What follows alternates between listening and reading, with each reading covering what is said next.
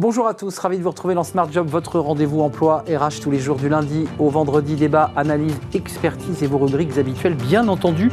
Bien dans son job. Aujourd'hui, on parle des salariés aidants, on en a déjà parlé sur ce plateau, euh, souvent au burn-out, comment faire pour les accompagner, on en parlera avec Christine Lamidel, elle est à la tête de Tilia, fondatrice et directrice de cette structure, elle est notre invitée. Les entreprises s'engagent à la rencontre eh bien de la rue Rangoli, qui est un projet, vous verrez, euh, innovant et vertueux.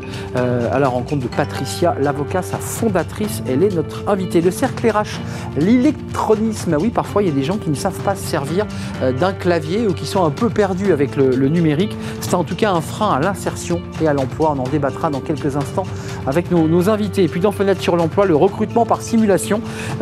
Jean Saint-Donat, président directeur général d'Afiren Neoxy, sera notre invité. Il nous en parlera à la fin de l'émission. Tout de suite, c'est bien dans son job bien dans son job avec Sagid Talentsoft, la solution intégrée de gestion des talents.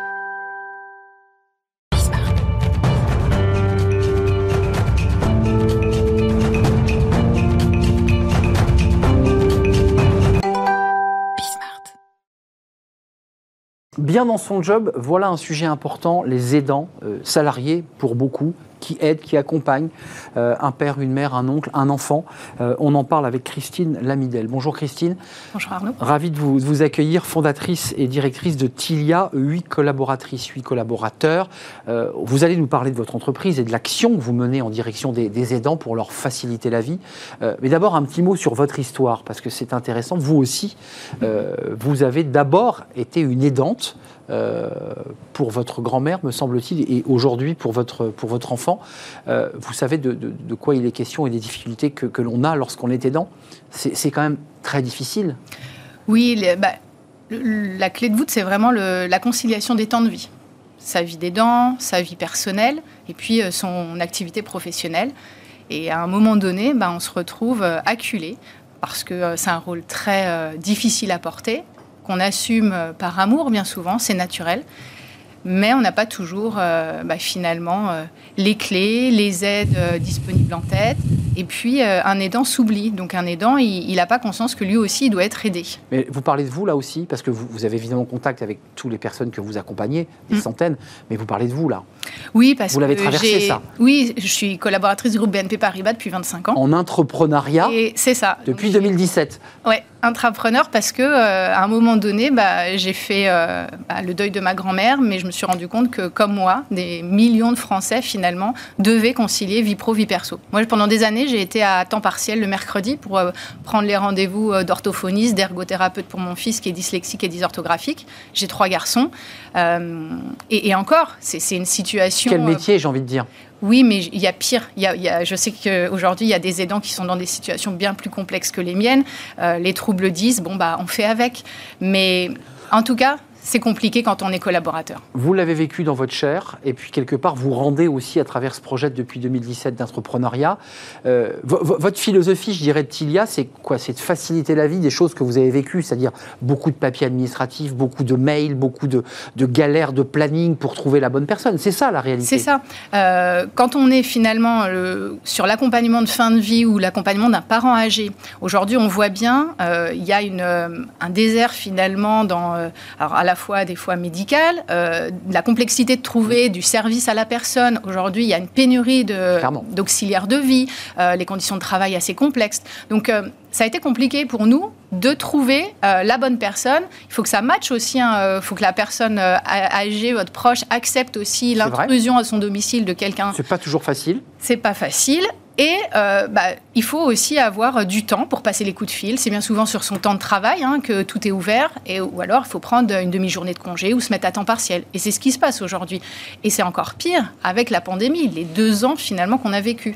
Les collaborateurs euh, aidants se sont retrouvés complètement euh, isolés face à leurs problématiques. Mais vous, votre mission, Christine, c'est évidemment de faciliter la vie de ces aidants, mais c'est d'abord d'aller voir les, les directions d'entreprise et de leur dire, voilà, est-ce que bêtement, par exemple, vous avez recensé le nombre de salariés euh, en situation d'aidant? Parce que je pense qu'il y a beaucoup d'entreprises qui ne le savent pas.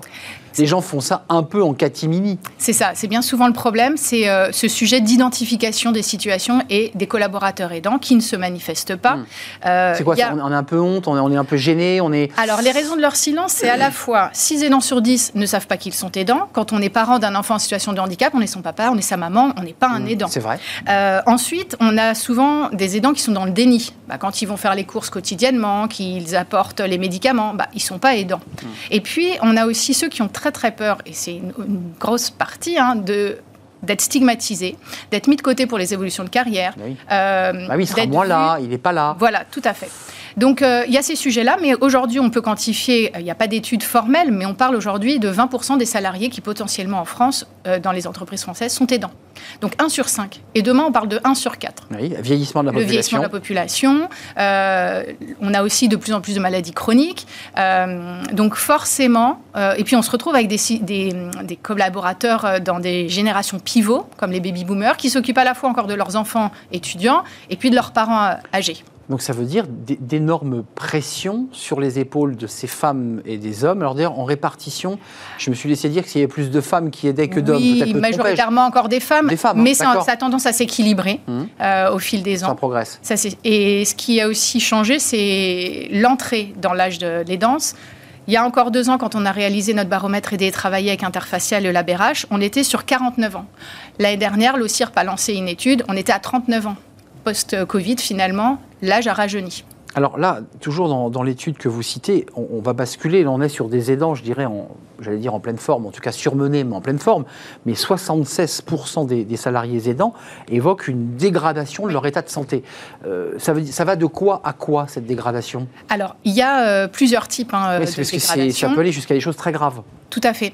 Alors, on va avoir tout ce qui va être plutôt euh, de santé physique et psychique. Bah, par exemple, quand on doit faire des levées, le lever et le coucher d'un proche âgé, c'est un peu comme un poids mort, c'est hyper complexe, il y a des gestes techniques, donc des risques musculo-squelettiques, euh, des problèmes euh, voilà, euh, d'articulation, bon, il y a un impact physique. Après, il y a tout ce qui va être émotionnel, parce qu'il y a une corrélation entre son rôle d'aidant et la santé de son proche finalement plus l'état de santé de son proche se dégrade, il y a un effet miroir. plus on va, on va être mal. Donc stressé, angoissé, jusqu'à des situations très graves, effectivement, de burn-out. Et c'est pour ça que le maintien dans l'emploi permet de rééquilibrer. Alors certes, ça fait une activité professionnelle, ça fait une charge supplémentaire, mais ça permet Pour vous, c'est essentiel oui, une bulle de décompression. Penser à autre chose qu'à la maladie ou au handicap euh, permet de continuer, d'évoluer aussi pour soi, d'être dans, dans son environnement sans occulter euh, la fragilité, la maladie du proche. Donc l'idée, c'est de mener de front, autant que faire se peut, une activité professionnelle où j'imagine, vous conseillez l'entreprise aussi, j'imagine, pour laisser aussi des espaces de respiration en disant ce salarié-là, attention danger, laissez-le un peu euh, respirer. Oui, les entreprises qu'on accompagne aujourd'hui ont tendance à, penser que plus on va donner de temps, de flexibilité euh, horaire, ça c'est très bien pour mmh. ajuster. bien sûr. Mais le télétravail, par exemple, quand on l'a vu à, 100% en télétravail pendant le confinement, mmh. euh, c'est une fausse solution parce qu'on se retrouve à domicile avec son proche fragilisé, à devoir faire son activité professionnelle en étant concentré. Et donc là, on a des vrais sujets aussi de, perte d'efficacité, de performance pour l'entreprise. Nous, notre rôle chez Tilia aujourd'hui, c'est d'accompagner les entreprises dans cette démarche d'identification des salariés aidants, de pouvoir sensibiliser, déconstruire les idées reçues à tort. Aujourd'hui, un collaborateur aidant, vu de l'extérieur, on ne sait pas ce ce qu'il fait, ce qu'est le rôle des dents, eh ben, on va voir quelqu'un de désengagé qui va venir, euh, par exemple, hmm. euh, oui, c'est ça l'image qui ressort. tard, qui va éviter les événements réunion, de convivialité. Voilà, c'est ça. Hmm.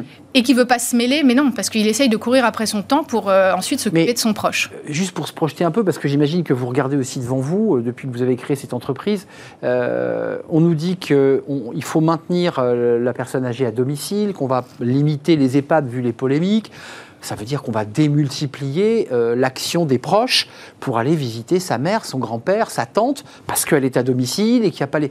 Enfin, je veux dire, ça va aller en, en, augmentant, crescendo. Oui, oui. Bah, c'est pour cette raison que l'entreprise, même si c'est un sujet de la sphère privée, euh, a son rôle à jouer. Il n'est pas question de se substituer et de faire à la place de l'aidant. L'idée, c'est de bien donner les moyens, les solutions orientées. Par exemple, quand on fait de la sensibilisation auprès des managers, c'est pour détecter de manière préventive et pas curative. Mais ils le font ou pas, concrètement? Alors oui, parce qu'aujourd'hui, on accompagne un certain nombre de groupes. Oui, parce que vous les aiguillez, parce que on les aiguille. Et puis, euh, on met en place aussi euh, un mini-diagnostic, un petit peu pour faire finalement libérer la parole des aidants, mais des non-aidants aussi, parce que c'est important de mesurer l'impact sur les collègues des aidants, qui de manière un peu officieuse s'organisent euh, et finalement vont prendre la charge de travail pendant que le collaborateur va être euh, absent. Donc, à l'intérieur d'un service, ça doit être, euh, il doit y avoir une solidarité qui s'installe, validée, si je peux me permettre, par le manager. Tout à fait, même de toute l'entreprise. Il faut que tous les acteurs, finalement, de l'entreprise participent à, finalement, la mise en place d'un cercle vertueux dans un environnement, un climat de confiance, de bienveillance, pour justement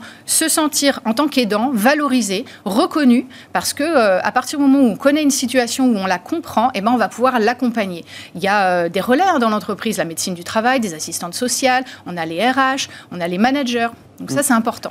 La, solution pour essayer, là aussi, de se projeter dans les propositions que vous mettez, parce que l'entreprise vous dit, mais nous, on est un peu démunis, ce salarié, on en a besoin, on ne peut pas le remplacer, parce que c'est des, Qu'est-ce que vous dites? Euh, L'entreprise doit libérer du temps doit laisser les après-midi vacantes. Comment on fait concrètement? Bah, Il y a déjà un certain nombre de mesures. Le don de jour, par exemple. Euh, on a le congé aidant indemnisé, euh, qui est très peu utilisé aujourd'hui parce qu'assez contraignant par rapport au degré mm. de perte d'autonomie du proche.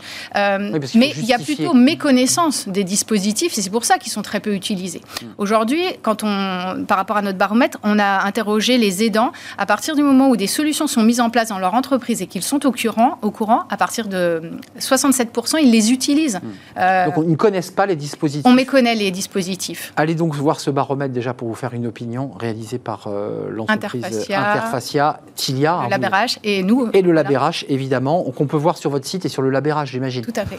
Merci de nous avoir rendu visite, euh, Christine Lamidel, fondatrice, directrice de Tilia.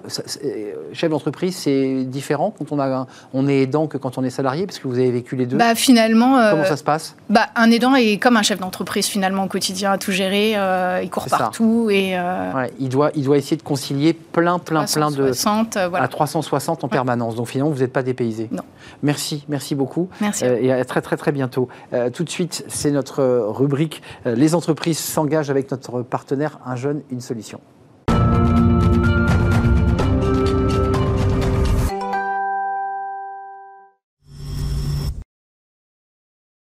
Les entreprises s'engagent avec notre partenaire, un jeune, une solution, euh, une entreprise euh, qui s'engage aujourd'hui. Euh, Patricia, l'avocat, merci d'avoir répondu à notre invitation. Merci. C'est un vrai plaisir de, vous accueillir avec tous vos objets. On va vous expliquer pourquoi, évidemment, et vous allez nous l'expliquer dans quelques instants. Fondatrice de Rue Rangoli. D'abord, un tout petit mot sur votre nom d'entreprise qui fait de l'upcycling, qui fait du recyclage. Rue Rangoli, c'est quoi? C'est où surtout? Alors, Rangoli, en fait, c'est un art éphémère en Inde où tous les matins, les femmes, euh, la première chose qu'elles font, c'est se lever, elles, elles, lavent le seuil de leur porte et elles font un dessin euh, qui se transmet de mère en fille depuis euh, des millénaires. On n'arrive pas à le dater. Il y a pas mal de scientifiques qui se sont posés, qui se sont plongés, en tout cas plongés dans, ce, dans cette étude. Et c'est vraiment la, la, la, première chose qu'elles font le matin. Donc elles font un dessin sur le seuil de la porte, sur la rue. Mais la craie, à quoi Alors, la, Non, avec de la farine de riz. Et la farine de riz, en fait, c'est pourquoi C'est pour donner à manger à tous les animaux qui passent dans la rue. Donc c'est par respect à tous les êtres vivants de la Terre. Et la symbolique du dessin, c'est aussi euh, l'ouverture vers l'extérieur, c'est souhaiter la bienvenue à tous ceux qui viennent chez vous. Et c'est un peu les valeurs que j'ai voulu porter de, dans le cadre de mon entreprise. Rue Rangoli, c'est le nom de votre entreprise qui fait de l'upcycling, du recyclage avec 50 partenaires. On va en parler, mais juste là aussi un tout petit mot parce que ce que vous faites là, évidemment, fait écho au parcours et à votre vie. Euh, euh, vous, avez, vous êtes né à Mers el-Kébir euh, en Algérie, mais euh, vous êtes d'origine indienne, vous, avez, vécu à Pondichéry et, vous avez passé plus de dix ans de votre vie en Inde. quel est le message là, dans, de votre entreprise? C'est quoi? Parce que vous avez démarré par la, microfinance, grande partie, monter des projets de microfinance pour soutenir les plus démunis, puis vous prolongez par l'upcycling et le recyclage. Ça, ça recèle de la même mécanique finalement? En fait, la, la, base, ce sont les valeurs que je, que je souhaite porter. En fait, c'est, euh, je me suis toujours engagée dans l'inclusion, dans la solidarité, et ça, ça vient de mon histoire que vous avez citée. Eh c'est que, euh, bon, alors, Marcel Kébir, je suis restée très peu en fait. Hmm. Je, dès que je suis née, mes parents sont retournés en Inde. Euh, Ville qui rappelle de mauvais souvenirs euh, oui, aux Français. Et on est retourné donc à Pondichéry, qui est euh, ma ville en fait, de la ville de mes parents et qui est une ancienne. C'est c'est un petit bout de France au bout du monde, ah en fait. Euh, et voilà, c'est un ancien comptoir euh, français. Il y en a cinq, euh, si vous connaissez la chanson de Juliette Gréco, voilà, qui cite les cinq, les cinq comptoirs. Et en fait, j'ai vécu mes dix ans là-bas et c'est là-bas qu'est né, en fait, mon, mon engagement. Euh, parce que bah, je voyais tous les jours à l'époque des gens mourir de faim dans la rue. Et aussi, euh, j'ai pas beaucoup de mérite, j'ai aussi reçu une éducation de mes parents qui était d'abord tourner vers les autres avant de tourner vers, euh, vers nous-mêmes.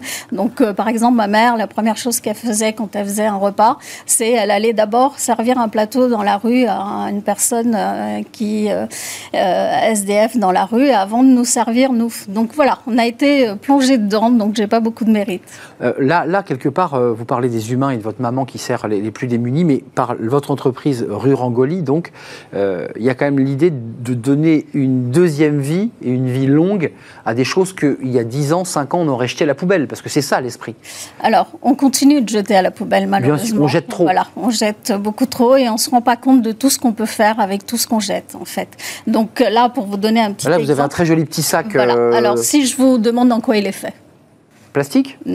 En partie, mais pas que. En fait, il est fait à base de bandes de cassettes vidéo qui, maintenant ne servent plus à rien. Donc on les réutilise et qui sont tissés à la main, avec mélangés avec du plastique, et ça donne un éco-tissu qui est euh, assez euh, joli, non? Moi, j'aime beaucoup votre sac. Voilà. La, bande, c'est la partie noire, et le dessus, c'est le plastique. Plastique recyclé, j'imagine. Ils sont mélangés, ils sont tous recyclés. Hein. C'est vraiment, euh, ça, c'est fait en Inde aussi par euh, des, des, communautés tribales qui sont très très pauvres, et ça donne une, ça leur donne une, un revenu complémentaire en fait. Le petit dauphin.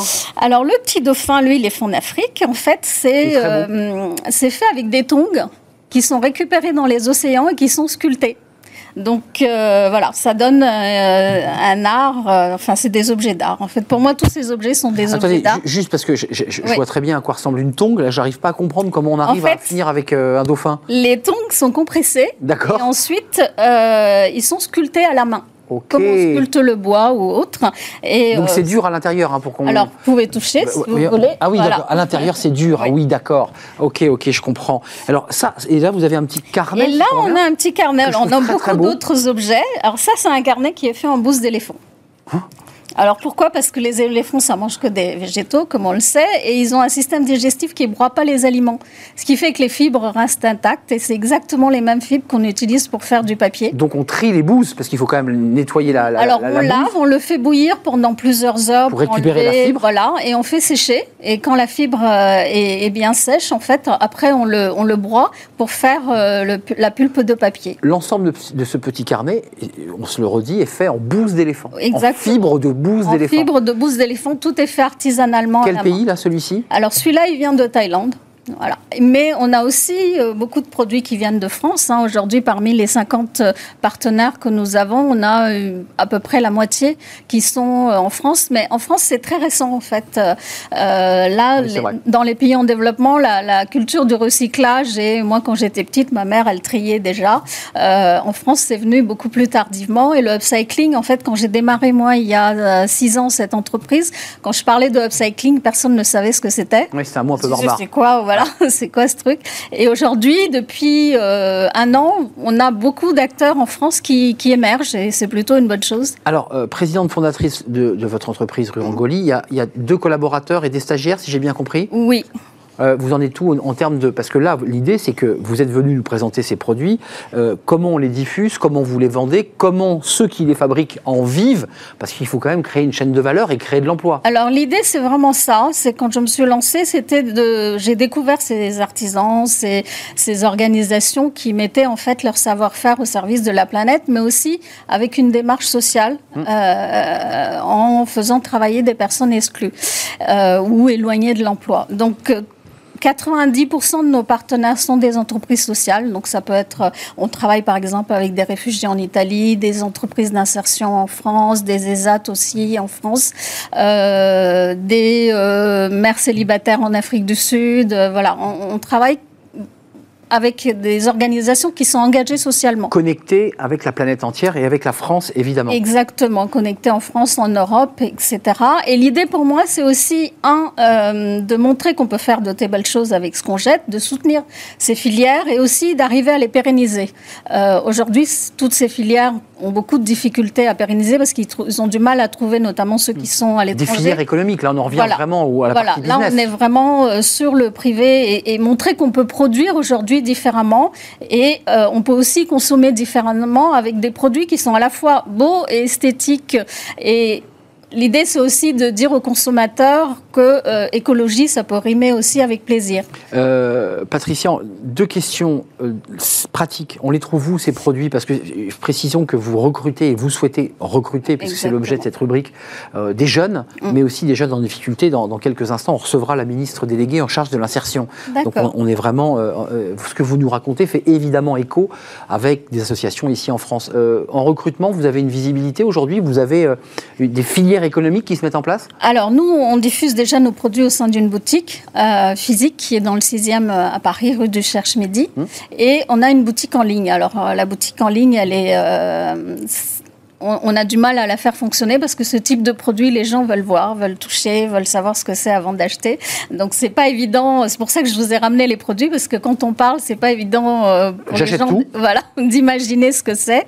Donc, euh, donc voilà, on, a, on diffuse aujourd'hui au sein de, de, de notre boutique en ligne aussi qui s'appelle rurangoli.com et, euh, et notre boutique physique. Et là, on est, euh, on est en discussion pour ouvrir un deuxième point de vente, d'où aussi la... D'où les recrutements Exactement, d'où les recrutements. Et déjà, dès le départ, en fait, nous, on a ouvert la première boutique en pleine crise sociale avec les gilets jaunes, etc. Donc, c'était compliqué. Très compliqué, ouais. On avait très peu de visibilité sur euh, ben, voilà, où on allait. Euh, arriver après le Covid, donc là, avec plusieurs mois de fermeture, etc. Donc là, normalement, malgré cette guerre en Ukraine euh, Alors, qui, qui ça perturbe... nous inquiète. Eh oui, Ça nous inquiète parce que on se dit que probablement que les gens avec euh, les problèmes euh, économiques qui Vont se qu'on replier. voit, voilà, vont se replier. Ces objets seront peut-être pas la priorité. en quelques secondes, Patricia l'avocat, euh, il gagne combien? C'est-à-dire que vous, vous le vendez évidemment en euros, mais Oui. ensuite vous rétrocédez, un peu comme les producteurs agricoles, euh, une partie du travail. Comment ça se passe? Alors non, c'est l'inverse. C'est-à-dire que euh, Vous achetez, j'achète au moment où je commande. c'est ça, Donc, euh, eux, ils ont besoin euh, que je leur avance la totalité pour de l'argent euh, pour qu'ils puissent financer euh, les Bien sûr. personnes qui vont travailler, acheter. euh, Souvent, ils achètent aussi la matière première, donc pour qu'ils puissent acheter. Donc, nous, on est dans cette démarche-là. Aujourd'hui, moi, je, je, je négocie pas les prix avec eux.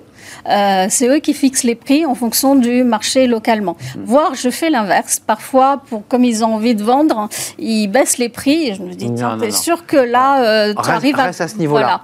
Voilà. Euh, à- Et je m'installe avec eux, je travaille avec eux en me disant bah, combien ça a coûté? Là, c'est celle de la microfinance, c'est la spécialiste. Là, vous revenez avec l'ancienne casquette. Exactement. Merci, merci Patricia l'avocat d'être venue avec à la fois ces objets et puis cette énergie qui vous pousse évidemment à, à faire vivre, à accompagner ces personnes dans le monde entier, mais aussi en France, faut-il le préciser, avec ces objets en upcycling, avec des potentialités d'embauche, en tout cas dans l'année. Exactement. Même si, on l'a entendu, vous êtes inquiète par la, par la situation en, en Ukraine. C'est un vrai plaisir. Fondatrice de Rue Rangoli, allez donc sur le site internet et puis vous trouverez l'adresse très facilement rue du Cherche-Midi. C'est au 74. Au 74 rue Cherche-Midi, c'est une très jolie rue dans, dans Paris.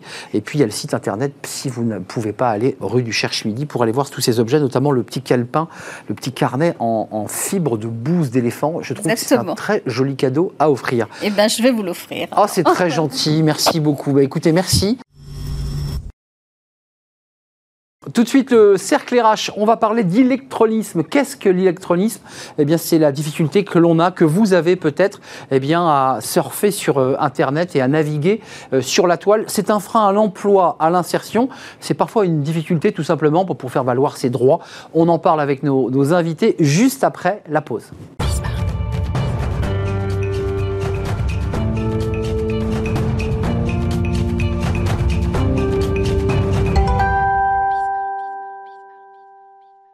Le cercle RH, notre débat quotidien, on parle de l'électronisme. Vous êtes peut-être touchés, euh, on l'est tous d'ailleurs plus ou moins en fonction de notre niveau d'accès au, numérique, on est tous un peu électroniques. Alors on a tous notre téléphone devant le nez, ça c'est vrai, ce qui ne veut pas dire qu'on est forcément féru en, électronique. C'est tout à fait euh, différent hein, de regarder Instagram et de savoir euh, se débrouiller en informatique. C'est un frein à l'emploi, c'est un frein à l'insertion, et puis c'est aussi une galère de la vie quotidienne des Français qui ne peuvent pas prendre de billets de train, régler leurs impôts sur Internet et mille autres petites tracasseries qui posent d'énormes problèmes. Trois invités pour euh, faire le point sur ce sujet. Euh, Mathieu Gianecchini, j'espère que je l'ai bien prononcé, euh, Kini, directeur général adjoint chez Simplon, qui est une entreprise sociale solidaire qui forme hein, au métier du, numérique. C'est un organisme de formation. Organisme de formation qui, qui formait notamment, entre autres, au, métier du, numérique. Jean Dédier est avec nous, vous êtes un, un entrepreneur les mains dans le cambouis.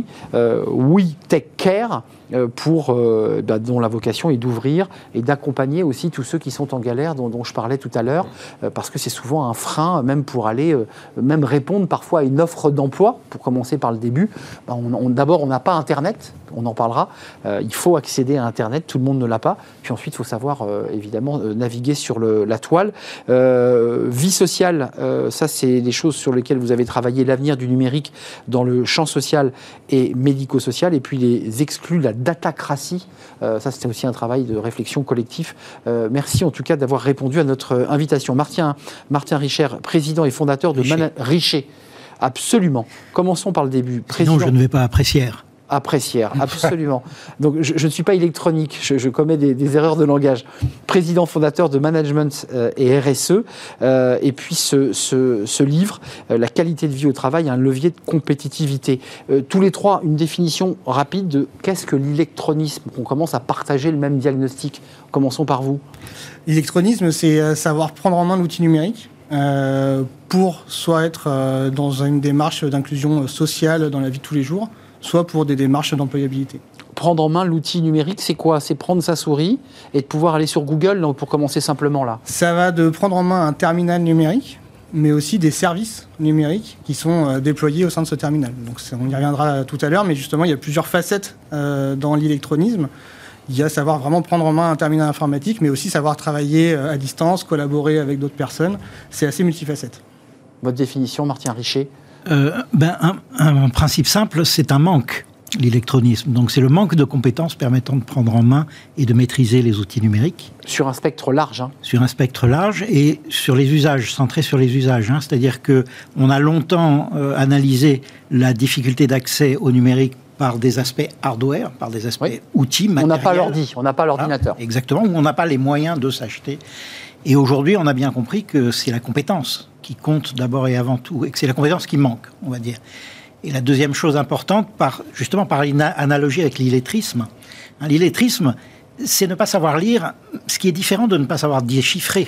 Vous pouvez très bien savoir déchiffrer une phrase, mais ne pas en comprendre le sens. L'électronisme, c'est pareil. Vous pouvez très bien être un jeune hyper agile et hyper compétent sur euh, vos jeux, votre gaming et autres, et être incapable de faire votre profil sur LinkedIn. Donc c'est les usages qui comptent. Votre définition, vous qui, croisez aussi ces, usagers en, galère Ce serait une incapacité à vivre dans une société où le numérique est omniprésent. Voilà, ça consiste à s'informer, à parfois se former, mais tout simplement interagir aussi bien avec ses proches que dans sa vie professionnelle, puisque ce canal est le canal prioritaire de toutes nos interactions aujourd'hui. Alors, source INSEE, 14 millions de Français sont, je mets sont, on est tenté de dire serait, mais sont en difficulté numérique, soit par manque d'équipement, vous l'évoquiez, c'est le hardware, on n'a pas l'ordinateur, on est obligé d'aller euh, ailleurs, soit par manque de, connaissances. Côté Simplon, euh, les gens que vous accueillez, c'est quoi? C'est des gens qui, qui, veulent se former au numérique, parce qu'on en reçoit des entreprises aujourd'hui qui nous vendent de la tech. Et on a l'impression que quand elles commencent vraiment à s'exprimer avec sincérité sur leur métier, objectivement, au bout de 2 minutes 30, même pas, au bout de 30 secondes, je suis perdu. C'est quand même un univers incroyable. Là, on parle du numérique de base, quand on évoque le numérique, où on va un peu plus loin. Parce que, on va aller plus loin. Euh, il y a le codage, il y a l'idée qu'on forme au métier du numérique. C'est pas tout à fait pareil que de remplir sa feuille d'impôt sur Internet. C'est pas pareil.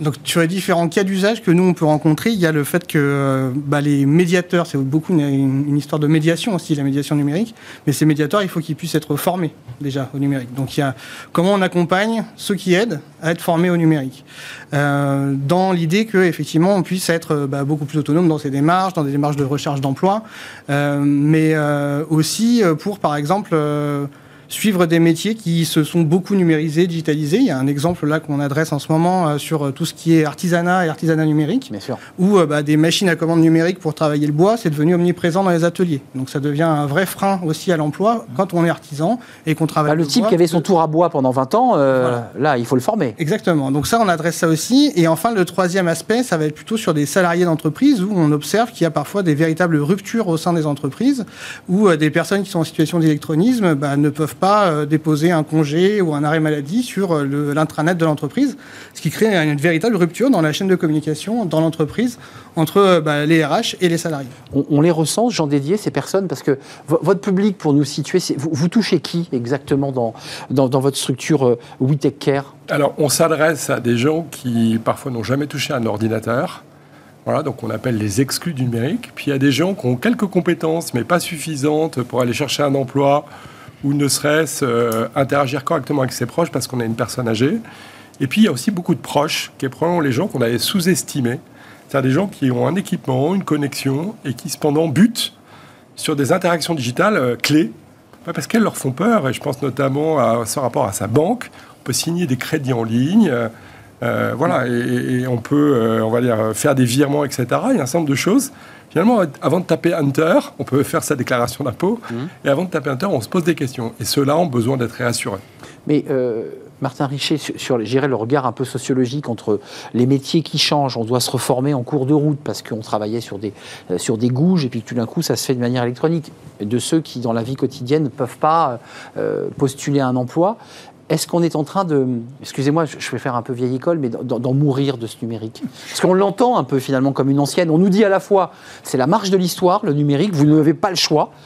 Et puis au même moment, on voit qu'il y a 14 millions de personnes qui sont des exclus. On voit des gens qui, globalement, on n'ose même pas mettre les mains sur le clavier. Enfin, je veux dire, ça nous fait un drôle de monde, ça, quand même. hein. Mais on peut, on peut en mourir si on ne s'attaque pas au règlement de cette fameuse fracture numérique qui effectivement est dangereuse. Et il faut déjà commencer, c'est pour ça que ce que disait Mathieu tout à l'heure est important, il faut déjà commencer par déconstruire une représentation traditionnelle qui est l'électronisme, il n'est pas dans le travail. L'électronisme, c'est les retraités, les chômeurs ou bien les gens qui, les marginaux, qui sont très très loin du travail. Mais aussi dans le travail. Voilà. Mais oui. Étude de, étude de la DARES, ministère du Travail, 5 millions de salariés sont concernés. Donc c'est pas juste les, euh, les, les quelques les 17% de la population ou 14 millions de personnes dont vous parliez tout à l'heure. C'est plus. C'est aussi des salariés qui sont concernés et pas que des gens qui sont aux marges de l'entreprise. Je repose ma question. Est-ce que la rapidité avec laquelle se transforme le numérique, euh, les logiciels, la manière dont on pense même les entreprises, n'est pas en train finalement encore plus de laisser des gens au bord de la route. C'est-à-dire que même en se formant et en réussissant à remplir sa feuille d'impôt pour être basique, ça va tellement vite. On voit des entreprises qui sont tellement disruptives, enfin je vous vois dire oui de la tête, qu'on est, on est, on, même ceux qui, qui maîtrisent décrochent. Est-ce que vous voyez ce que je veux dire? Je vois parfaitement bien, et moi j'ai une illustration que je trouve intéressante. C'est quand on déploie de l'innovation numérique dans une entreprise, Oui. un système De d'information. plus en plus, hein. Voilà, on ne met pas le système d'information en se disant on va voir ce qui se passe chez les salariés. Non. Et d'ailleurs, quand on regarde les- le, le financement euh, des projets, euh, on va dire, de systèmes d'information, c'est en très grande majorité de la conduite du changement. Voilà, et c'est fait en amont. Voilà, le numérique dans la vie publique ou dans, la- dans notre quotidien, c'est l'inverse. C'est-à-dire qu'il déboule, et puis on se dit après, au fait, euh, comment ça se passe, et on organise plus ou moins bien des sessions de rattrapage. Donc vous dites finalement l'entreprise, elle anticipe l'idée qu'en transformant, en faisant sa fameuse transformation numérique, il faut d'abord s'intéresser à ce que ça va transformer dans l'entreprise. Quelle valeur créer déjà Quelle valeur, mais pas, pas vrai dans les services publics, enfin, ou, ou à la SNCF, pour pas, pour pas citer le nouveau site, vous avez vu En, en On ne peut cas, pas acheter un Wigo avec un, sans, sans téléphone portable, par exemple. En tout cas, il y a un défaut d'anticipation bien souvent. Mm. Donc, donc ça veut dire qu'il y y a un déficit côté, je dirais, pouvoir public sur les effets que procure cette transformation numérique. Oui, on peut s'interroger des raisons du fait que certains services privés euh, vont doucement dans leur dématérialisation, notamment dans la relation client, et puis d'autres, ils vont à fond les manettes. et puis euh, se disent au fait après comment je corrige le tir. Hum. oui, d'ailleurs, la relation client, c'est intéressant parce que c'est une source de création d'emplois. Il y a beaucoup de, on recherche beaucoup, beaucoup de collaborateurs dans la relation client. Hum. Et nous, quand on est simplement client, en fait, on a un chatbot et on se met à discuter. Hum. Enfin, excusez-moi, c'est quand même très perturbant. Ceux qui travaillent dans ces services sont très contents d'avoir un emploi, évidemment, et d'y répondre. Mais pour une personne qui a, 60 ans et qui n'a pas été aguerrie à ces sujets, globalement, un chatbot, c'est quand même très loin d'elle, non? C'est pour ça qu'il y a aussi une responsabilité euh, sociale des entreprises de lutter contre l'électronisme. Et c'est euh, une lutte euh, quotidienne. Donc là, on parle d'électronisme sur vraiment des, des, personnes qui sont extrêmement éloignées du numérique, où ça crée une véritable rupture. Mais nous, ce qu'on observe aussi chez Simplon, c'est que ça se décale. Donc on parle aussi de plus en plus de littératie de la donnée ou littératie autour de la cybersécurité. Littératie Oui, c'est-à-dire c'est vraiment savoir manipuler les éléments fondamentaux de la sécurité informatique ou de la donnée. Donc la sécurité informatique, c'est par exemple, on avait l'habitude de fermer son bureau le soir en partant à clé. Et bien maintenant, c'est euh, la même chose avec sa boîte mail, avec un mot de passe robuste et euh, l'Agence nationale de sécurité des systèmes d'information, l'ANSI. Mm émet des référentiels de bonnes pratiques pour dire mais ça passe par là la première réponse et euh, on voit que ça devient un enjeu d'employabilité aussi. En fait, on voit bien qu'il y a une graduation entre les grands exclus qui effectivement n'ont parfois pas d'ordinateur ou ne savent pas aller sur internet. Là, on est sur le niveau un peu supérieur de ceux qui sont des pratiquants du numérique quotidiennement mais qui globalement laissent les portes ouvertes de la voiture, laissent les clés sur le, tableau de bord, parce que c'est un peu ça dont vous parlez en, termes d'image. Euh, mais le spectre est très grand quand même hein, entre ceux qui sont très exclus et de ceux qui n'ont pas les bonnes pratiques, ça fait du monde. Hein. Oui, et, globalement, l'une des raisons pour lesquelles il y a ce, gouffre, cette fracture, c'est bien sûr parce que ça va vite d'un côté, mais de l'autre côté, c'est aussi parce que les entreprises le sous-estiment et le traitent relativement peu. Encore récemment, moi j'ai vu un DRH qui a dit l'électronisme, pas chez moi. Et puis en étudiant les choses, on s'est aperçu que si, bien sûr. Donc il était persuadé qu'il y avait personne. Il était persuadé qu'il y avait que personne n'était concerné. D'où cette importance de d'identifier et ensuite de trouver les moyens pour donner à chacun au moins un socle de compétences numériques de base. Hmm. Euh, sur le recrutement, ça c'est intéressant aussi parce qu'on le voit évidemment, les job boards, c'est le mot utilisé, c'est des sites internet. On va sur des sites, on a son, son, iPhone, enfin pour les gens les plus connectés, mais il y a quand même 57% euh, des offres d'emploi inaccessibles aux débutants, aux débutants sans compétences numériques. Donc ça veut dire que là aussi, vu la pénurie d'emplois, parfois des emplois peu qualifiés, euh, c'est un, peu un peu compliqué de pouvoir euh, recruter si ces personnes n'y accèdent pas. On fait comment, comment quelle, quelle, proposition vous faites? Vous allez voir les entreprises, vous leur dites euh, afficher, on n'affiche plus aujourd'hui, tout est sur Internet. Comment on fait là pour accéder à un job? Là, c'est vraiment pour moi une réflexion de RH. Et donc, on, va, parler de cycle de vie du salarié dans l'entreprise. Donc, en amont, effectivement, c'est de la RSE, donc de la responsabilité sociale. On se dit comment est-ce que je peux contribuer à des programmes qui fassent que les jeunes gèrent bien leur boîte mail, aient les bonnes postures de l'emploi euh, et euh, effectivement sachent gérer en ligne euh, telle ou telle interaction, mais aussi des gens plus âgés qui ont besoin d'approfondir leurs compétences numériques de base. Et puis après, il y a dans le quotidien, effectivement, de mon entreprise, comment je m'assure que mes systèmes d'information ne vont pas perturber trop, on va dire, les capacités et mes systèmes d'information, et pas que les miens parce qu'il y a beaucoup aujourd'hui de délégataires, moi je pense notamment aux assurances, euh, etc., qui sont portés par des systèmes tiers qui peuvent être dématérialisés. Et donc là, il faut même anticiper, on va dire, comment ces systèmes tiers qui sont de plus en plus de plateformes euh, soient bien utilisés par euh, mes salariés. Et puis il y a une troisième dimension. et les usagers, hein, parce que ça ressemble à un enfer parfois. Hein. Et la troisième dimension, c'est à la retraite. C'est préparer aussi mes salariés exact. à une vie longue dans lequel le numérique va devenir euh, un, enjeu euh, permanent de leur quotidien. Et, avec le télétravail pour les salariés, euh, les nouvelles connexions, des postes qu'on a installés dans la maison, et aussi pour les retraités qui, pour garder le lien avec leur famille, n'avaient qu'une seule issue possible, c'était parfois la visio, qui était un choc terrible pour, pour certaines personnes qui se sont dit mais comment je connecte, comment je fais une visio? Enfin, il y avait un petit côté extrêmement angoissant. Il y a un autre chiffre que j'aimerais qu'on commente, parce que c'est vrai que c'est dur d'accéder à l'emploi quand on n'a pas ni, ni le niveau, ni l'appareil mais il y a 29,2% des, 15-29 ans, alors là je, suis tombé un peu de haut, euh, victimes de la précarité numérique. Alors là on ne parle pas d'électronisme et de précarité numérique, vous y voyez une différence ou, c'est la même chose, la précarité électronique et l'électronisme Sur la précarité électronique, on va, enfin, ça va, on va revenir à mon avis à la notion d'usage C'est ça, où, ça qui est important. Euh, savoir utiliser un smartphone et une interface sur un smartphone, euh, c'est pas du tout la même chose que de savoir utiliser un ordinateur avec euh, des services numériques, un site web. Donc eux, ils savent se servir de leur smartphone. Donc pour, mais... moi, c'est ça la, la, la, différence qu'on va avoir, c'est que cette précarité numérique-là va être en rupture sur les usages qui vont permettre de trouver un emploi, de collaborer en entreprise et, et de s'insérer dans la vie quotidienne, dans les démarches quotidiennes. Les jeunes, ouais, les jeunes. sur la précarité Parce qu'on a l'impression qu'ils sont archi connectés. Non, mais sur la précarité numérique, première chose, c'est la précarité budgétaire. On est en fait, les quelques dizaines d'euros qu'il faut tous les mois pour avoir un smartphone. Euh, hmm. euh, dernier cri. dernier cri.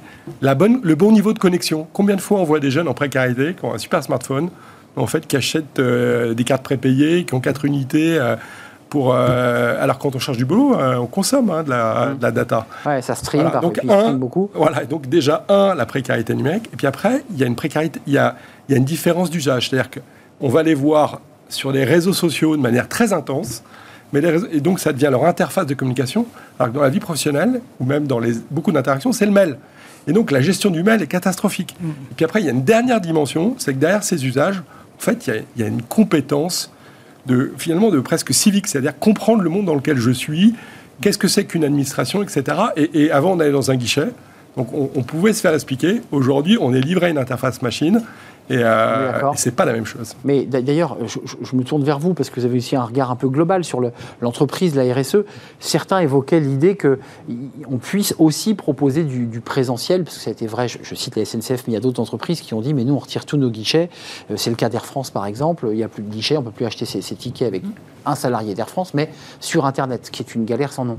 Est-ce qu'il ne faudrait pas aussi proposer euh, une possibilité de présentiel, c'est-à-dire un salarié dans un guichet pour accueillir bah, ces électroniques ou ces gens qui sont un peu en galère numérique, non? Figurez-vous que ça existe. Ça existe. Ah oui, pas partout. Hein, pas, partout, bien sûr. Non, non. Ça existe au niveau de l'État. Hein, la, démarche autour des maisons France Service, c'est exactement ça, de regrouper les services publics de base et de mm. pouvoir donner un accès au numérique. Il y a des gens comme La Poste qui font ça très bien, qui identifient dans les files d'attente dans les bureaux de poste les gens qui ont du mal avec les automates, et ils ont quelqu'un qui va venir les aider, prendre en main, etc. Hmm. Donc il y, a, des choses qui, existent et qui sont très positives. Mais le point difficile, c'est que le point commun entre la précarité ou bien l'électronisme, le point commun, c'est qu'il y a quelque part un peu de honte là-dedans. Ah oui, c'est difficile à admettre. Ah et vous pouvez pas non plus, dans votre entreprise, balancer un questionnaire en disant aux gens, dites-nous si vous êtes euh, victime d'électronisme bah, sur la base de l'anonymat, peut-être Ça peut être intéressant. que... Ça marche pas très bien. Donc il faut s'appuyer sur le management de proximité. D'abord, il faut les former pour euh, qu'ils comprennent bien l'impact que ça a, qu'ils comprennent bien que les salariés, ils sont salariés, mais ils sont aussi parents. Et donc, ça va leur permettre de lutter contre l'échec scolaire, contre le décrochage scolaire. On l'a vu dans le confinement, hein, les familles où les parents étaient absolument anumériques, ça a créé des catastrophes vis-à-vis des enfants qui étaient l'école connectée. Donc voilà, c'est tout ça qu'il faut faire et c'est donc une démarche sociale. Mais vous êtes tous les trois euh, dans la formation, dans l'accompagnement, euh, convaincus que de toute façon on n'y coupe pas. On n'y coupe pas. On est d'accord, mais il faut quand même qu'on se le dise une bonne fois pour toutes sur ce plateau. C'est-à-dire qu'on hmm. ne reviendra pas en arrière. On n'aura plus les fiches Bristol avec le guichetier qui prend votre nom à la main. Non, mais on est d'accord. On n'y coupe pas et il ne faut pas le sous-estimer parce qu'effectivement, ça accélère les ruptures et ça accélère les inégalités. Donc c'est hmm. ça qui est, extrêmement important et, je pense que ça a été euh, suffisamment dit, mais c'est vraiment à toutes les échelles, c'est-à-dire pour des demandeurs d'emploi, pour des euh, jeunes en situation de précarité euh, électronique ou pour des salariés d'entreprise aussi. Donc, pareil, vous accompagnez un, phénomène qui est, qui est, un peu la marche de l'histoire. quoi. Oui, et puis, mais d'ailleurs, les choses ont changé, le langage a changé, c'est-à-dire qu'on parle plus de tout numérique. Et on voit des plateformes très impliqués sur des sujets numérique. Si on regarde Doctolib là, pendant la crise, exact. ils ont été obligés de mettre en place des programmes pour faciliter l'accès à leurs services. Donc cette notion du tout digital, du tout digital elle est en train d'être mise de côté. On voit même les grands, les grands GAFAM aujourd'hui essayer de redévelopper des, tiers-lieux dans lesquels ils font de la formation ou de la relation client. Et puis il y a une deuxième chose aussi qu'on n'a pas évoquée, qui est pour moi le challenge pour les directions marketing et digital. C'est-à-dire que le digital, c'est quoi? C'est une interface, euh, un message pour tout le monde. Et, cette interface unique, ce message unique, en fait, il faudrait presque créer une surcouche particulière, facilitatrice, plus simple, avec euh, du papa, des tuyaux, etc. Et le problème, c'est que les gens n'ont pas l'information, vont pas déjà sur ces sites. Et donc, en gros, c'est comment, quelque part, je crée euh, ou je développe cette intelligence dans la relation client avec des clients qui ne sont pas Oui, c'est vrai. euh, mainstream, comme Mais on dit. Pour se mettre un peu au milieu entre l'usager et l'entreprise, qui n'a pas toujours le temps de. de- Est-ce qu'il ne faut pas un service public, je dirais d'État, encore une fois, je fais, je fais un peu vieille France, mais qui prenne en main euh, bah, les retraités, mais qui prennent en main aussi les quarantenaires, euh, et qui, qui, par session de formation, puissent leur donner les bases. Enfin, c'est ça qui manque finalement. Les gens sont un peu démunis et seuls, quoi. Oui, mais effectivement, il y a eu un, un plan mené par euh, Édouard Philippe à l'époque euh, pour lutter contre l'électronisme. Il y a des initiatives. Aujourd'hui, ce qui manque le plus en France, je trouve, notamment quand on fait des comparaisons européennes, c'est l'implication des entreprises. C'est pour ça que je n'arrête pas de leur dire que c'est un levier RSE, c'est un levier RH, qu'il faut qu'ils Et l'intègrent. vous me dites qu'elles ont peur de, poser la question aux salariés Elles ont peur de poser Ouais. la question. Elles- Elles ont des raisons pour ça. Mais vous voyez, par exemple, c'est intéressant de voir que euh, en Europe, la Commission européenne nous dit 90% des emplois dans l'Union européenne nécessitent des compétences numériques de base Clairement. et 39% des actifs en France ne disposent pas de ce socle. C'est deux fois plus qu'en Danemark, c'est deux fois plus qu'en Hollande. Alors, Donc il y a des pays qui ont réussi mieux. Et ceux qui ont alors. réussi mieux, c'est ceux qui ont réussi à mettre dans le jeu les entreprises. Et c'est ce qui manque. Aujourd'hui, en France, on ne peut pas tout attendre de l'État. Et en l'occurrence, aller chercher les gens qui sont victimes de l'électro- de l'électronisme, au moins pour les 5 millions qui sont des salariés, ça doit être le job des entreprises. Elles doivent s'en saisir. Euh, Mathieu Giannichini, euh, vos étudiants, euh, ceux qui poussent la porte des formations, parce qu'il n'y a pas que des étudiants, il y a aussi des personnes en, en insertion euh, euh, que vous accompagnez, eh, eh, de leur plein gré, elles viennent. Pourquoi elles, elles choisissent les, les filières euh, numériques? Parce qu'elles se disent qu'il y a du débouché, il y a de l'emploi, parce que c'est une filière qui est, qui est porteuse. C'est ça en fait, c'est vraiment que c'est. C'est le pari de Simplon et c'est pour ça que les gens viennent aussi vers Simplon, c'est euh, de faire du numérique un levier d'inclusion euh, parce qu'on est sur des métiers en tension. Euh, donc après, on, part de plus ou moins loin en fonction des profils et des parcours de formation. Mais l'idée, c'est de pouvoir accompagner vers l'emploi via l'attention du numérique. Mm. Euh, et, et donc ça nécessite bah, que les gens viennent chez nous, mais parfois qu'on aille aussi à leur rencontre. Euh, et donc euh, ça, ça peut être d'aller vraiment euh, de manière nomade à la rencontre, presque avec la notion de, de maraude numérique, comme on pourrait avoir euh, des, des maraudes pour venir à, la rencontre des personnes. C'est quoi une domicile. maraude numérique Comment on fait? Bah, C'est d'aller rencontrer des personnes qui sont pas sur les tablettes de Pôle emploi, qui sont éloignées de tous les systèmes et qui peuvent être totalement débrouillards et amenés vers des formations. Et euh, si on casse un peu les codes, euh, les remettre dans l'emploi sur des métiers du numérique. Bah. Mais il faut pouvoir aller au contact. Mais vous allez Des- physiquement au contact, parce que s'ils n'ont pas de lien numérique, c'est physiquement qu'il faut Alors, leur parler. physiquement, soit avec euh, des liens qui sont un petit peu plus, euh, certes numériques, mais un peu plus cachés autour des environnements de jeu, des environnements un peu plus à l'extérieur du quotidien des entreprises et du marché de l'emploi et des radars de Pôle emploi. Et là, vous les faites revenir. Et on essaie de les faire revenir. Donc c'est vraiment multifacette pour arriver à aller capter ces personnes-là. Vous aussi, enfin, de, de- de- à, oui. travers votre Non, mais structure, a- la, maraude numérique.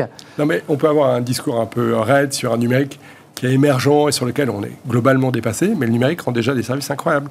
Oui, c'est Nous, vrai. on a- nous, on a un projet qui s'appelle le Déclic, qui s'adresse à des jeunes, euh, ce qu'on appelle les NIT, ou en tout cas des jeunes perdus dans leur insertion professionnelle. Ces jeunes, en fait, ils sont sur les réseaux sociaux. Ils ne rentrent plus jamais dans un service social. En fait, on a développé un outil qui est en fait la communication sur TikTok, sur les autres dans lequel ils sont, avec des petites vidéos, avec leur code à eux. Et en un clic, on est capable de les reconnecter avec des gens qui sont chez moi au bureau et qui vont faire du- qui vont commencer à les aider et, les, et, et quelque part les remettre en lien Comme avec les- euh, Euh, comme les sans-abri et les SDF, parce qu'il faut quand même préciser, on ne l'a pas du tout dit, euh, mais je pense que vous allez le confirmer, que la plupart, leur seul lien avec le monde, c'est leur téléphone bien sûr et leur connexion Internet. On ne le dit jamais assez, mais ils Bien ont sûr. un téléphone la portable. dernière adresse. Et exactement, c'est le dernier élément dans lequel ils stockent des photos et un peu de leur vie. On, on ne le dit pas. Ça, c'est important. Donc eux, ils ne sont, pas- ils sont pas électroniques. Ils en ont impérativement besoin. Vous, vous confirmez ça, mais en fait, il y a dans le fond, il y a, il y a trop de gens qui sont totalement coupés numériques, mais il y a surtout beaucoup de gens pour lesquels il faut développer des compétences ou une autonomie. Donc on voit qu'il y a une graduation entre euh, ceux, qui vont aller vers un métier du numérique et puis ceux qui sont très très très éloignés pour toutes les raisons qu'on évoquait, euh, que ce soit l'ordinateur ou tout simplement le- l'accès à une connexion, parce qu'il y a aussi le débat des zones blanches, des zones grises, dans certains territoires ruraux, puisqu'on parle que des grandes villes, et de l'outre-mer, où, où, effectivement on peut avoir le meilleur ordinateur et le plus beau téléphone. Bah, zone blanche, il n'y a aucun réseau qui passe. C'est vrai en Outre-mer, c'est vrai en France. Hein. Il y a encore des territoires où il n'y a pas du tout de, haut débit. Merci à vous. Merci à, Mathieu Guianen-Kini, directeur général adjoint chez Simplon, qui est une, école de formation, un centre de, formation, où vous utilisez le, numérique justement comme levier d'inclusion. Merci à, Martin Richer d'être venu nous rendre visite. Et merci à Jean Dédier, fondateur de l'association, je ne l'avais pas précisé, Emmaüs Connect et We Care. Merci à vous trois. Tout de suite, eh bien, c'est fenêtre sur l'emploi. On parle de l'innovation dans le recrutement. C'est tout de suite.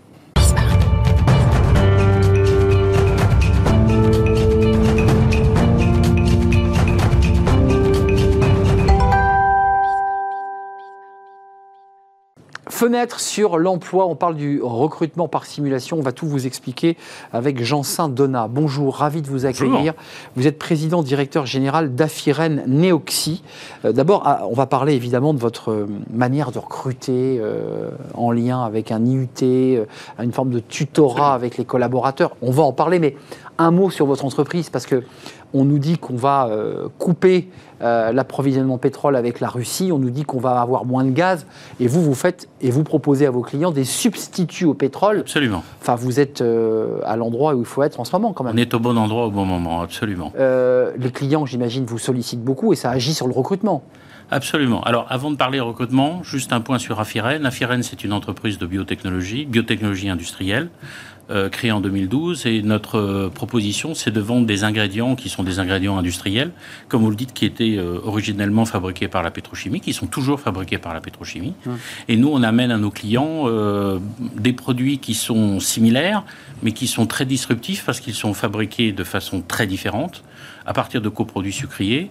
Donc on amène un bien meilleur bilan carbone à nos ah clients, on amène un circuit court, on amène une sécurité d'approvisionnement. et une souveraineté et une, indépendance vis-à-vis de ce qui pourrait se passer en dehors d'Europe. Non, mais je fais la bascule parce que vous portez à travers votre projet de, site industriel à Carlin, donc près de Metz, à la frontière franco-allemande, l'idée aussi qu'on est capable, que, que des chefs d'entreprise sont capables de réimplanter de l'industrie, j'allais dire lourde, Absolument. chez nous, en France. Absolument. C'est ça aussi que vous nous racontez. Exactement. Euh, C'était une volonté, vous, vous, vous, le souhaitiez fortement, parce qu'on nous parle beaucoup de réindustrialiser, mais là, vous le faites concrètement. Disons que Afiren a souhaité euh, faire un premier développement industriel en France. Euh, c'est une société française, à base française, qui a développé une technologie euh, vraiment 100% française à partir de, son centre de recherche qui est à Clermont-Ferrand. Et nous avons rencontré sur le site et la plateforme, comme vous le citez, de chimique de, de Clarlin-Saint-Avold, les entreprises, les partenaires euh, publics qui nous ont euh, su nous attirer dans un endroit qui pour nous fait sens parce que, comme je vous l'ai dit, nous, nous, utilisons des coproduits sucriers et quand on est dans, l'est de la France à Saint-Avold, il n'y a pas de, de, de, produits sucriers en Moselle, mais il y en a vraiment tout autour de nous, aussi bien dans l'est de la France, nord de la France qu'en Allemagne. Et puis avec une cohérence industrielle, parce que c'était du charbon avant, puis après c'est la pétrochimie, et là vous installez de la biotechnologie. C'est la deuxième renaissance de la ah plateforme chimique. C'est le renouveau de notre industrie 4.0. Absolument. Euh, le recrutement, parlons-en, parce que non seulement vos produits sont innovants et intéressants, mais vous avez un mode de recrutement. Alors, euh, il y a le MRS. Euh, pour méthode recrutement par simulation. Absolument. Pourquoi ce choix? Parce que ça va être ceux qui vont venir euh, travailler dans, dans, l'usine. Ceux qui sont dans l'usine. Ils sont dans l'usine. Ça y est. Mais comment ça s'est passé? Pourquoi ce choix de recrutement? Alors en fait, ce choix, il vient. on est venu dans une terre d'industrie. Cette, cette, zone de Moselle-Est est une terre d'industrie. Mais on voulait avoir un recrutement multiple. On voulait avoir un recrutement dans lequel on recrutait non seulement des gens qui avaient euh, une culture déjà dans les industries proches de les nôtres, mais on voulait ouvrir euh, notre recrutement à des personnes qui avaient la volonté de se repositionner d'abord, et puis deuxièmement, c'était pour nous une façon d'avoir une, une politique de, de, recrutement qui dépasse euh, le recrutement de jeunes diplômés, mais aussi des personnes de 30 à 50 ans. Et donc on a réussi. Pourquoi Pour mixer les profils pour, Parce que pour nous, je pense que c'est important de mixer les profils, de mixer les expériences euh, dans une unité comme la nôtre, qui est une unité à feu continu, donc qui tourne 24 heures sur 24. Donc qui produit en permanence qui est, qui, on est en phase de démarrage là en ce moment, mais qui va produire en, en Donc permanence. 3-8 permanents Absolument, 3-8 permanents, euh, 365 jours par an, absolument. Euh, vous avez choisi donc cette méthode MRS. Euh, Vous êtes ingénieur de formation, vous avez une Absolument. carrière à l'international, mais vous aviez entendu parler de ce dispositif. Enfin, comment, comment ça vous est. Alors en fait, euh, Comment c'est arrivé? on, a eu des contacts très rapidement à la fois avec la région, à la fois avec l'IUT de, de- de Saint-Avold et avec Pôle emploi. Euh, un certain nombre d'industriels nous ont parlé de cette méthode qu'ils employaient de façon euh, relativement euh, parcellaire. Nous, on l'a utilisée de façon majeure parce que la moitié de nos opérateurs euh, sont- ont été recrutés par cette méthode de recrutement par simulation. C'est une façon de recruter des gens qui ont envie. C'est de, Formé d'abord, il faut le dire. hein. Il y a une une formation fois, de. une fois qu'on les a recrutés, pré-recrutés, on les forme. C'est ça. Qui est une autre façon de juger de leur envie de faire, de leur envie d'adhérer à cet esprit d'entreprise. Et je pense que c'est à la fois bon pour nous, parce que nous recrutons des, op- des- des opérateurs qui ont envie de faire, et c'est bon pour eux aussi, parce que ce sont des gens qui, s'ils sont en reconversion, montrent qu'ils ont envie de faire quelque chose et de se reconvertir dans une industrie en émergence comme la nôtre. Alors, il y a un autre volet qui est intéressant dans votre méthode par, euh, par simulation. Donc, vous les recrutez, deux mois de formation à l'UT de chimie, Absolument. parce qu'il faut quand même se familiariser. Tous ceux que vous avez recrutés, pour être précis, ne venaient pas forcément de la chimie? Non, toutes les personnes qui ont été recrutées par euh, cette méthode de recrutement par simulation sont des gens qui viennent d'autres horizons, qui n'ont pas du tout de, de, de- de culture De compétences chimique et même, de ouais. compétences chimiques a priori. Ils avaient tout à apprendre. Ils avaient beaucoup de choses à apprendre, ils ont encore beaucoup de choses à Ouais. apprendre parce qu'on est dans une phase de démarrage, mais je pense que euh, avec deux mois de formation, on leur donne le bagage tout à fait suffisant pour pouvoir opérer une usine. Et ensuite, une fois qu'ils sont repassés par ces deux mois de formation pour appréhender le métier, les, mé- les métiers de la chimie, Absolument. ils sont quoi? Tutorés par des employés qui, eux, sont déjà plus aguerris? Alors en fait, euh, euh, oui et non, tutorés d'une certaine façon, ils sont après euh, répartis dans nos équipes de telle façon qu'il y ait alors, encore une fois un mélange entre des gens qui ont une culture absolument déjà chimique et puis des gens qui rentrent dans cette industrie. Euh, vous en êtes où alors? Parce que tout ça est au démarrage. Vous aviez pris un site euh, bon, qui était vierge, vous avez grimpé l'usine, vous avez investi, vous avez recruté. Euh, là, vous n'êtes pas encore dans la phase des 3-8, donc euh, ça veut dire que les salariés que vous avez recrutés, ils savaient dès le départ qu'ils pourraient avoir des horaires flexibles, changeants. Alors euh, au tout début, on a eu, euh, oui, des horaires qui n'étaient pas en, je dirais même en 5-8, c'est-à-dire vraiment en continu complet.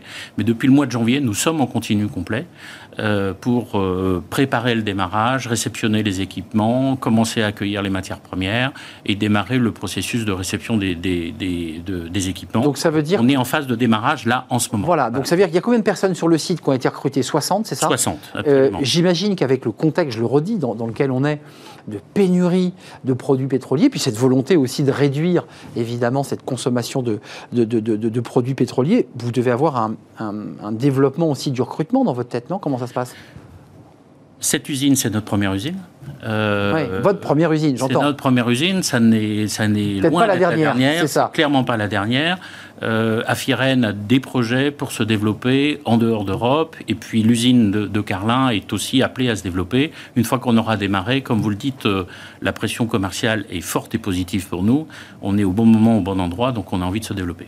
Euh, 60 collaborateurs aujourd'hui, pas, pas, pas de recrutement prévu. Là, vous attendez de, de lancer l'usine pour, pour valider euh, Alors, la suite de les vos 60 recrutements. sont quasiment terminés. Voilà. On est entre 55 Ça, c'est et bouclé. 60, donc ça c'est bouclé, absolument.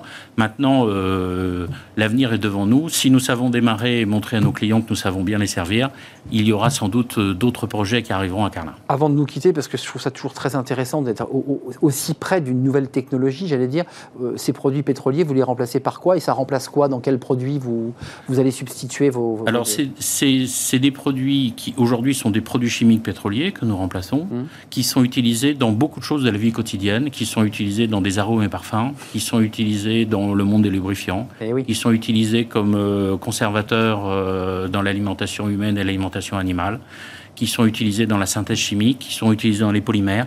C'est une, c'est une nouvelle chaîne que nous ouvrons en, en démarrant notre usine. Donc effectivement, c'est probablement le début d'une d'une très grande aventure, une longue aventure que je vous souhaite en tout cas Absolument. de faire euh, revenir notre industrie, euh, l'industrie en France, l'industrie 4.0. Merci de nous avoir rendu visite pour nous parler de cette euh, méthode, la MRS, euh, comme méthode recrutement par simulation. C'est un vrai plaisir, Jean, Jean Saint-Donat, président directeur général d'Afiren Néoxy. Merci. Merci, à, vous. Euh, merci à vous pour votre fidélité. Merci à, vous tous. Euh, je vous retrouve évidemment euh, demain. Merci à toute l'équipe évidemment qui, m'accompagne. Merci à Romain Luc pour la, la, réalisation. Merci à Saïd pour le son. Merci à Fanny Griesmer. Merci à Lily. et puis merci à vous. À demain. Bye bye.